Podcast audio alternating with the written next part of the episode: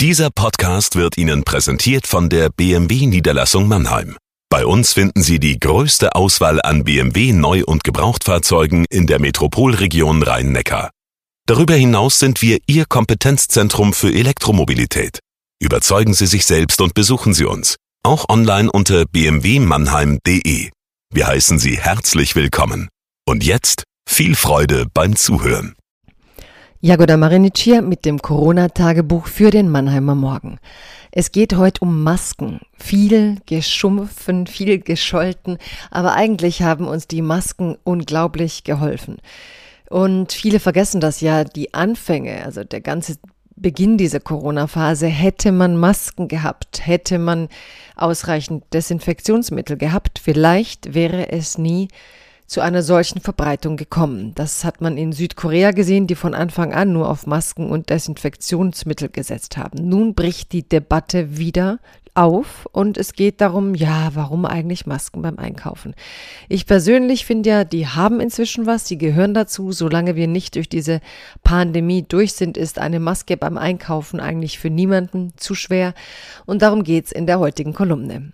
Liebes Corona-Tagebuch, liebe Zuhörerinnen und Zuhörer, gestern stand ich vor dem Drogeriemarkt, als ich ein junges Paar sah, wie es sich gegenseitig dabei half, die Maske aufzusetzen.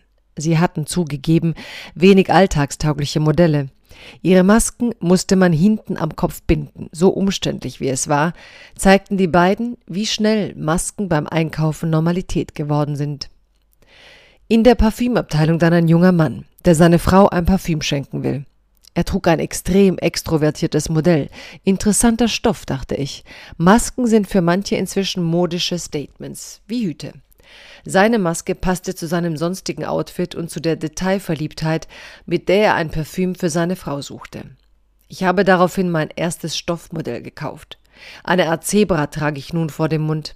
Es gefällt mir. Nicht mehr wie die OP-Chirurgin durch Läden zu laufen. Warum war mir das nicht früher aufgefallen? Das Thema Masken ist eines der größten Corona-Themen, in sich fast tragisch. Wenn die Masken früher Pflicht gewesen wären, hätte man die Pandemie vielleicht verhindern können.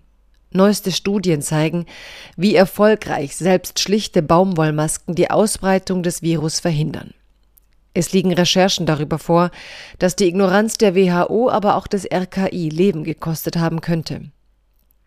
Ende Februar Anfang März hieß es noch, es fehlten Masken und Desinfektionsmittel, selbst in Krankenhäusern. Von Masken wurde abgeraten.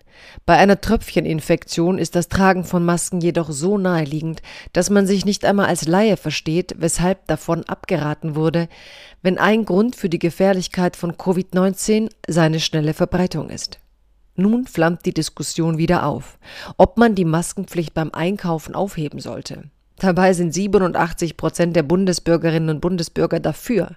In Bayern soll gar die Maskenpflicht bei Kulturevents fallen, weil es in den Gotteshäusern auch so ist, kündigte CSU-Kanzlerkandidat in Spee Markus Söder an. Als lebten wir noch in Zeiten, in denen Entscheidungen getroffen werden, weil der liebe Gott es schon richten wird.